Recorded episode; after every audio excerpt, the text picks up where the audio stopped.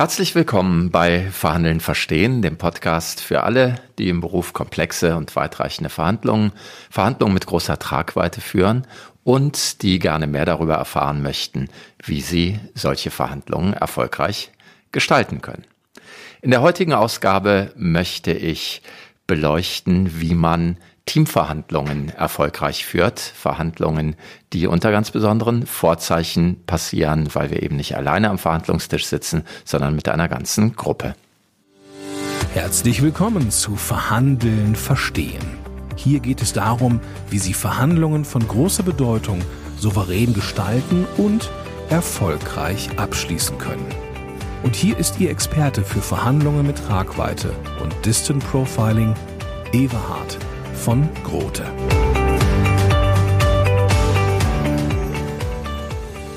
Heute, liebe Hörerinnen und Hörer, möchte ich mit Ihnen einige meiner Erfahrungen teilen von Verhandlungen, die in Teams geführt werden.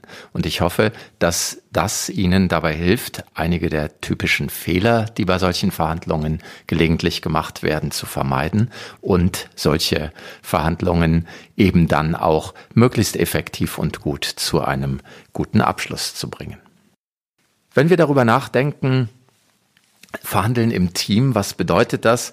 Dann stellt sich ja erstmal ganz grundsätzlich die Frage, ob Teams eigentlich grundsätzlich besser sind als äh, die Summe der Einzelleistungen. Also brauchen wir ein Team? Ab wann brauchen wir eigentlich ein Team?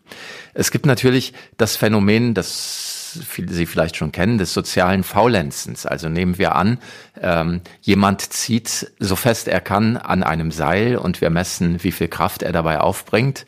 Dann ist es eine bestimmte ähm, Kraft, die man physikalisch messen kann. Wenn wir jetzt zehn Menschen an dieses Seil stellen und sie bitten, alle so fest sie können zu ziehen, dann wird die Kraft eben nicht zehnmal so viel sein wie die Kraft eines Einzelnen, sondern vielleicht nur achtmal so viel, weil im Team soziales Faulenzen stattfindet und Menschen sich nicht immer optimal einbringen in Teams. Dennoch haben Teams auch in unserem Kontext Verhandlungen eine Menge Vorteile. Immer dann, wenn das Thema, das zu verhandeln ist, sehr komplex ist äh, und viele Aspekte einfach zu beleuchten sind, inhaltliche Aspekte, vielleicht rechtliche Aspekte, Aspekte der Kommunikation, der Außenwirkung, strategische und taktische Aspekte. Wenn das Thema also hinreichend komplex ist, dann werden wir gar nicht umhin kommen, das im Team zu tun, weil einzelne Menschen bei komplexen Fragestellungen einfach auch schnell überfordert sind und die Fragestellung nicht in der nötigen Feinheit verstehen und auch lösen können. Teams sind Einzelleistungen, auch summierten Einzelleistungen immer dann überlegen, wenn wir solche komplexen Fragestellungen haben und in einigen Verhandlungskontexten stellt sich diese Frage gar nicht. Da müssen wir einfach im Team in eine Verhandlung gehen. Vielleicht auch einfach deshalb, weil die Gegenseite auch im Team kommt. Und wer möchte sich schon alleine einem, sagen wir, fünfköpfigen Verhandlungsteam der Gegenseite gegenübersetzen?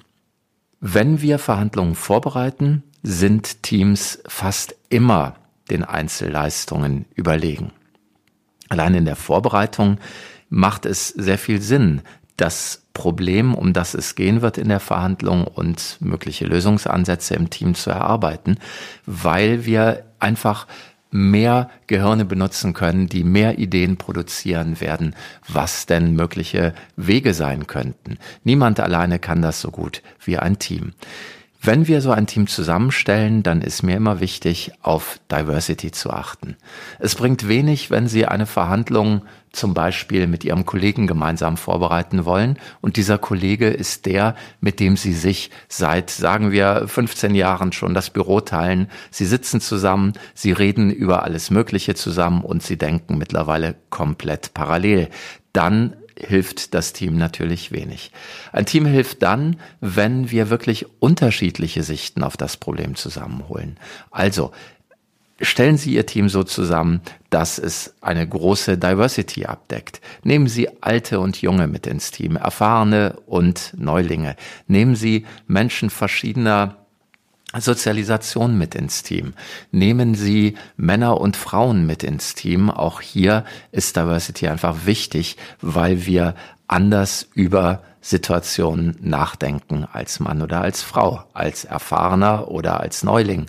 Ähm, als Jurist oder als Kommunikationsfachmann versuchen Sie, Ihr Verhandlungsteam so divers wie möglich aufzubauen. Wie groß sollte so ein Team sein und welche Struktur sollte man so einem Team geben? Ich möchte kurz berichten von meinen Erfahrungen, die ich gemacht habe in den polizeilichen Verhandlungsgruppen, die ich zehn Jahre lang als Polizeipsychologe begleitet habe.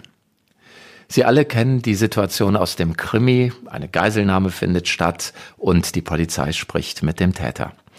Hier sehen Sie dann immer jemanden, der an irgendeinem Telefon ist und mit dem Täter spricht. Das ist in der Realität auch so. Es gibt jemanden, der wahrscheinlich ein Headset auf hat und mit dem Täter spricht. Was anders ist als im Krimi ist, dieser Sprecher der Polizei ist auf gar keinen Fall der letzte Entscheider und dieser Sprecher ist nicht allein, sondern er hat um sich rum ein Team von Kolleginnen und Kollegen, die ihn unterstützen, die ihn einfach darin unterstützen, die vorher festgelegte Taktik für jedes einzelne Gespräch möglichst optimal umsetzen zu können.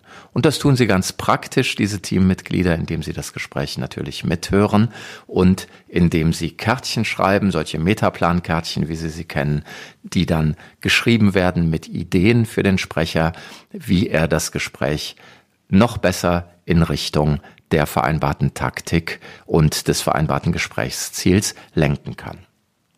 Dieser Ansatz in der Gruppe, den Sprecher zu unterstützen, der ist sehr praxisbewährt und hilft bei Verhandlungen ganz enorm. Das Team hilft dem Sprecher also dabei, eine Taktik umzusetzen. Die Strategie wird dem Team in der Regel bereits vorgegeben und die Ziele, die zu verfolgen sind, werden ohnehin vorgegeben.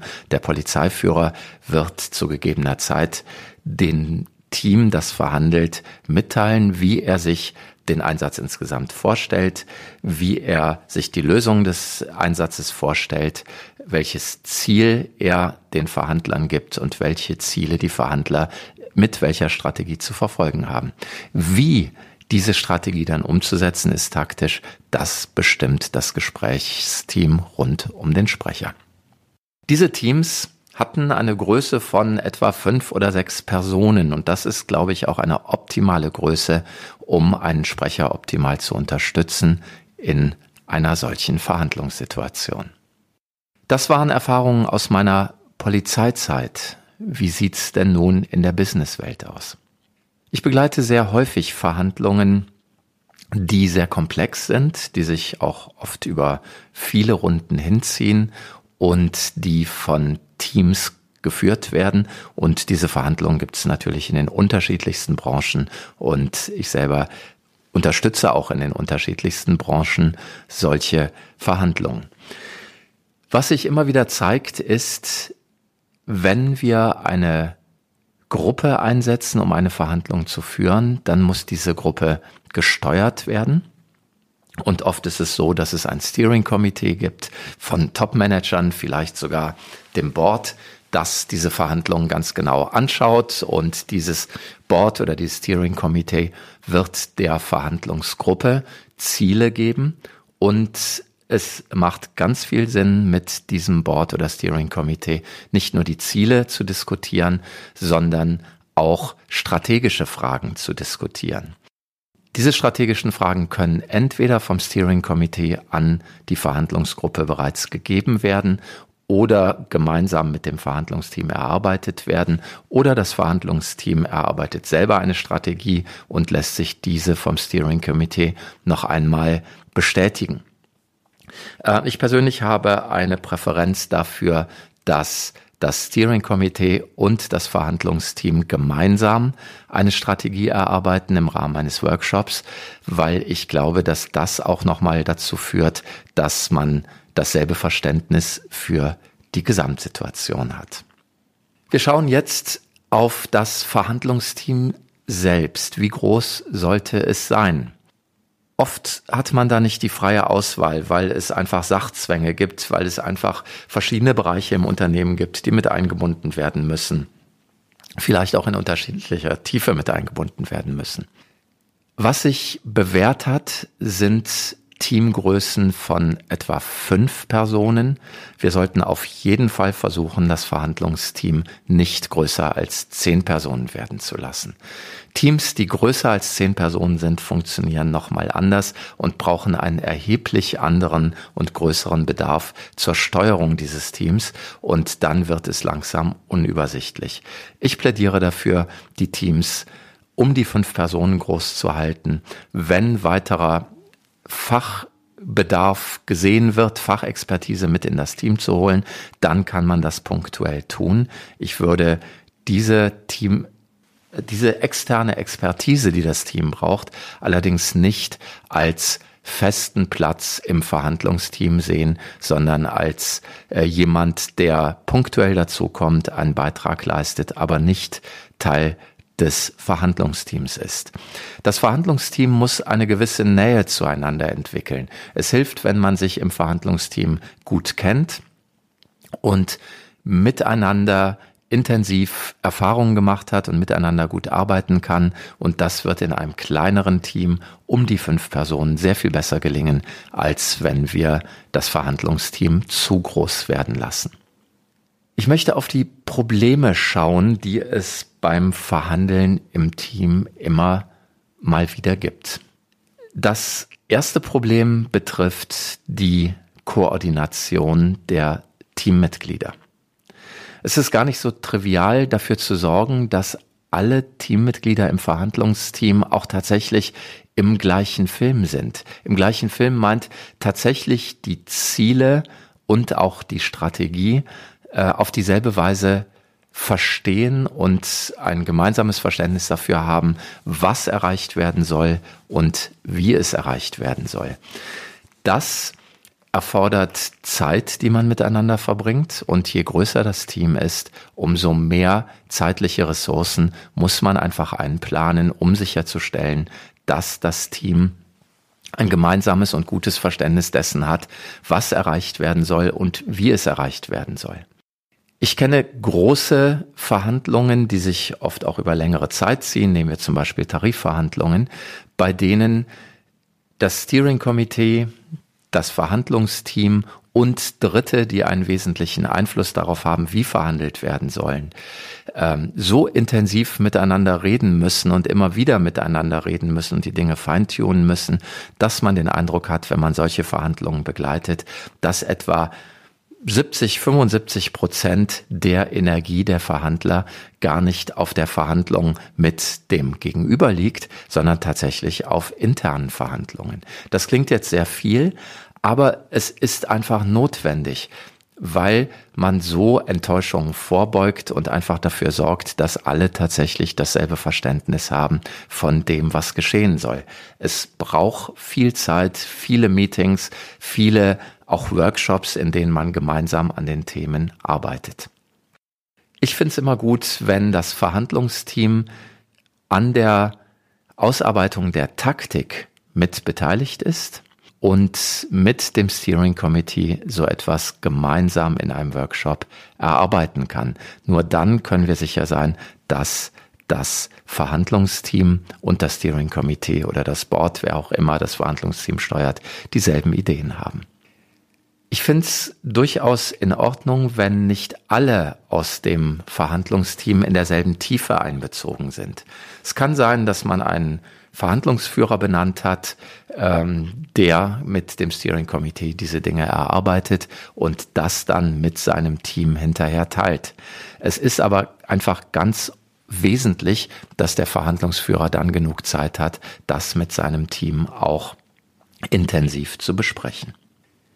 Das erste Problem war also die Koordination. Wie können wir dafür sorgen, dass die Menschen, die dann am Verhandlungstisch sitzen, alle exakt dasselbe Verständnis davon haben, was jetzt in der heutigen Verhandlung genau passieren soll und wie es passieren soll und was der Beitrag des Einzelnen ist. Es gibt noch ein Mittel, mit dem wir das nochmal besser sicherstellen können und auch den Verhandlungserfolg nochmal erheblich steigern können. Und das ist die Simulation von Verhandlungen. Dazu werde ich in wenigen Minuten nochmal etwas sagen, möchte aber vorher nochmal auf ein zweites mögliches Problem eingehen. Ein zweites Problem, das ich in der Praxis bei Teamverhandlungen ab und an finde, ist, dass das Verhandlungsteam entweder keine richtige Binnenstruktur hat oder die falsche Binnenstruktur hat. Gerade in einem Verhandlungsteam, das sich zusammensetzt aus Fachleuten verschiedener Bereiche, die vielleicht in der Organisation des Unternehmens auf derselben Hierarchiestufe arbeiten, stellt sich manchmal das Problem, dass alle auf derselben Hierarchiestufe sind und sich deshalb als wir sind alle gleich betrachten, dass also gar keine Binnenstruktur des Verhandlungsteams geschaffen wird, sondern dass man miteinander ja alles vorbesprochen hat und dann geht man in die Verhandlung und es redet jeweils gerade der, der glaubt, dass er gerade den besten Beitrag leisten kann und äh, man tritt tatsächlich als Team an, in der besten Absicht. Wir verstehen uns ja, wir kennen uns aus vielen Meetings, wir kennen uns aus dem Alltag und wir werden das als Team miteinander hinbekommen. Der Gedanke dahinter ist, wir sind alle gleich und wir müssen keine Binnenstruktur äh, uns geben. Dieser Gedanke ist aus meiner Sicht schlicht falsch. Er führt nicht zu den besten Resultaten und ich rate dazu, das nicht zu tun, sondern sich eine sehr klare Binnenstruktur für die Verhandlungen zu geben. Der zweite Fehler, der oft gemacht wird, ist der, dass es einen hierarchisch Höherstehenden gibt in der Verhandlungsgruppe, der dann automatisch der Boss ist, der dann auch die Verhandlung führt und alle anderen schauen mehr oder weniger zu, was der Boss da so treibt und werden sich vielleicht in der einen oder anderen Sache dann mal einmischen oder von ihrem Boss äh, angesprochen werden mit der Bitte, einen Beitrag zu leisten.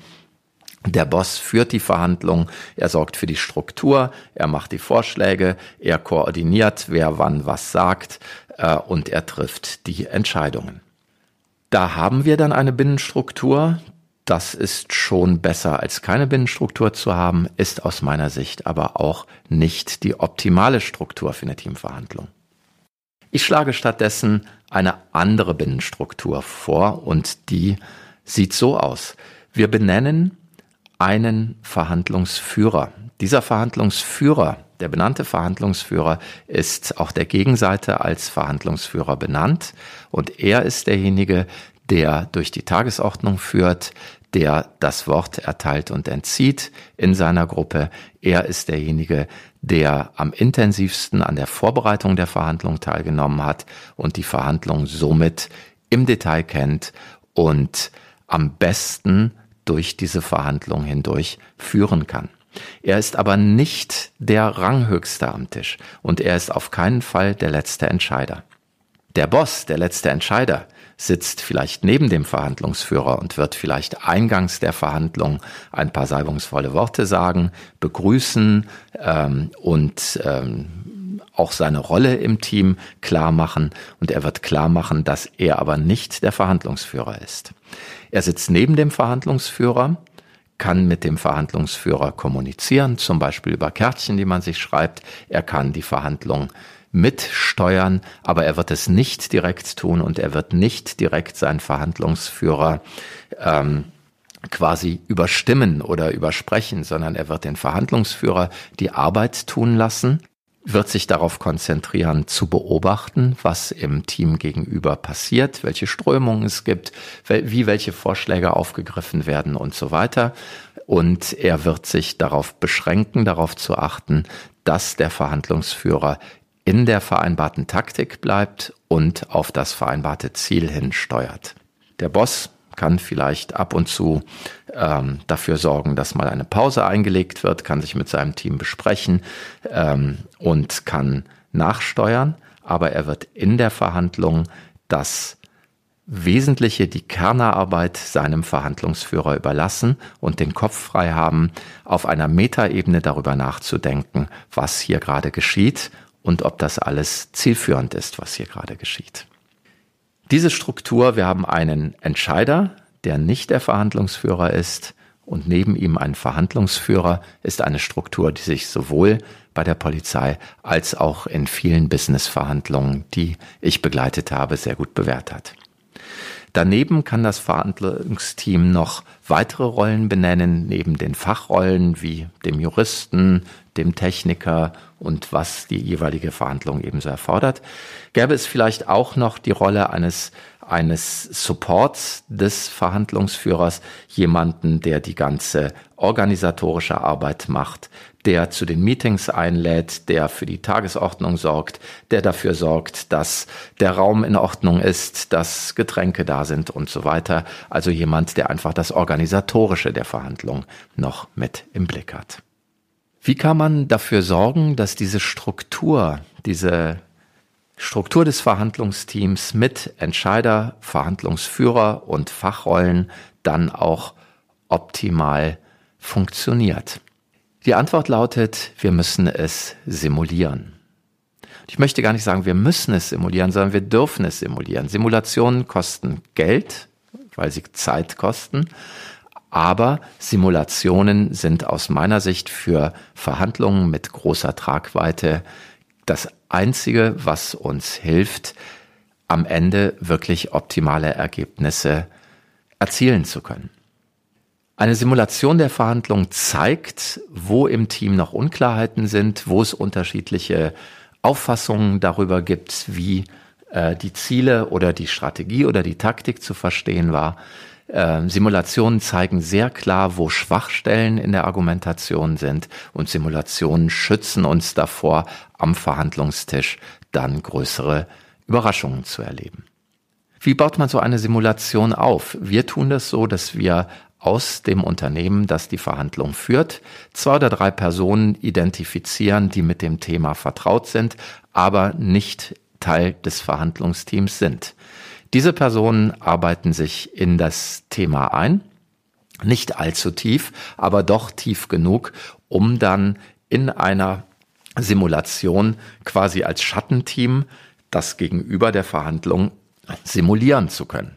Und dann werden wir mit unserem Verhandlungsteam in einem Raum, der dem Verhandlungsraum gleicht, auf das Team treffen, das Schattenteam, und werden die Verhandlung unter Moderation eines externen oder eines internen Coaches ablaufen lassen. Diese Simulationen kann man immer wieder unterbrechen und sagen, okay, lassen Sie uns jetzt simulieren, wie wir mit dieser Thematik umgehen und dann schauen wir, wie die Simulation funktioniert und lassen Sie uns dann simulieren, wie wir mit den Angeboten, die wir machen wollen, umgehen und dann simulieren wir das. Also man kann einzelne Parts ähm, getrennt voneinander simulieren und jeweils schauen, was das Schattenteam sich so ausgedacht hat.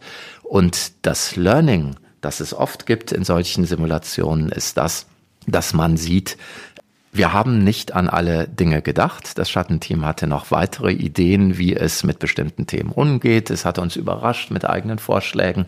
Es hat uns Argumentationen, auf die wir so stolz waren, zerschossen. Es hat dafür andere Argumentationen sehr gut aufgenommen, die wir vorbereitet haben und so weiter. Das heißt, man lernt unendlich viel an solchen Simulationstagen. Und das ist auch mein Appell, wenn Sie Teams in Verhandlungen schicken, dann geben Sie den Teams genug Zeit, sich intern vorzubereiten, geben Sie dem Team klare Ziele und eine klare Strategie und lassen Sie das Team miteinander üben in Form von Simulationen, dann ist das Team gut aufgestellt, um in der Verhandlung bestmögliche Ergebnisse zu holen. Ja, liebe Hörerinnen und Hörer, das war mein Impuls für heute zum Thema Verhandeln im Team. Ich freue mich auf Ihr Feedback unter verhandeln-verstehen.de. Und äh, weil wir ja noch ganz am Anfang unseres jungen Podcasts sind, ist mir Ihr Feedback ganz, ganz wichtig. Bitte schreiben Sie mir und ich freue mich auf Ihre Zuschriften. Und wenn Sie Vorschläge haben, zum Beispiel für Themen, die Sie besonders interessieren, sind auch diese Vorschläge natürlich jederzeit herzlich willkommen auf www.verhandeln-verstehen.de. Ich freue mich darauf, mit Ihnen auch dort in Kontakt zu kommen. Vielen Dank und bis zum nächsten Mal.